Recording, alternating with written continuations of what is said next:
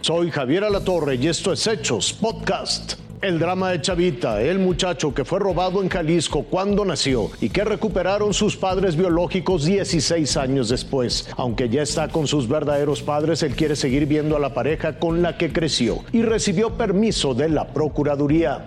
La situación en San Cristóbal de las Casas luego del bloqueo, los balazos y la retención de policías, militares y trabajadores públicos.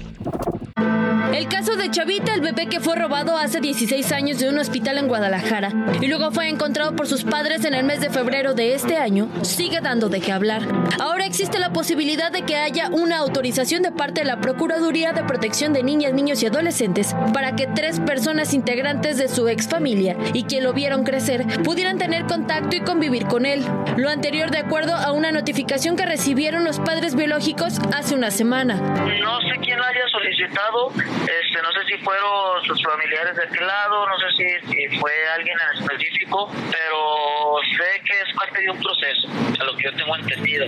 Ante esta posibilidad, el señor Yacir señaló que todavía no es una determinación oficial, aunque no limitarán a su hijo a convivir con las personas que lo criaron. No es que esté conforme o inconforme con la dictaminación. Yo solo quiero lo mejor para él y si él a él le hace falta esa parte, yo no soy quien para, para, para negársela, ¿no? Y independientemente de que la fiscalía haga o no haga, mira, con que él sea feliz y él esté a gusto, porque yo desde antemano te voy a decir, yo no puedo arrancarle su pasado de tajo, ni pretendo. Por el momento, los padres biológicos de Chavita, que el próximo 13 de diciembre cumplirá 17 años, señalan que la relación ha mejorado a casi siete meses de su reencuentro.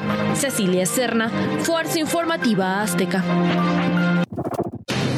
La tarde de este miércoles fueron liberados los cinco elementos de protección civil que permanecían retenidos en la comunidad de Betania del municipio de Teopisca, Chiapas. Les entregaron sus pertenencias y se presentaron ante sus familiares. Con nostalgia, con sentimientos encontrados, con parte contentos que ya regresaron con ellos, pues también todo el personal se encuentra con esa angustia que tuvimos desde el día de ayer, pues por lo que no se encontraban con nosotros. Casi 24 horas pasaron desde que fueron retenidos durante un operativo de desalojo en la carretera Tuxtla-San Cristóbal. Voy a hacer entrega a las cinco personas, pero no quiero intercambio que quede en el gobierno también si va a ser consciente de lo que está pasando también con los detenidos que son de aquí de, de zona alto.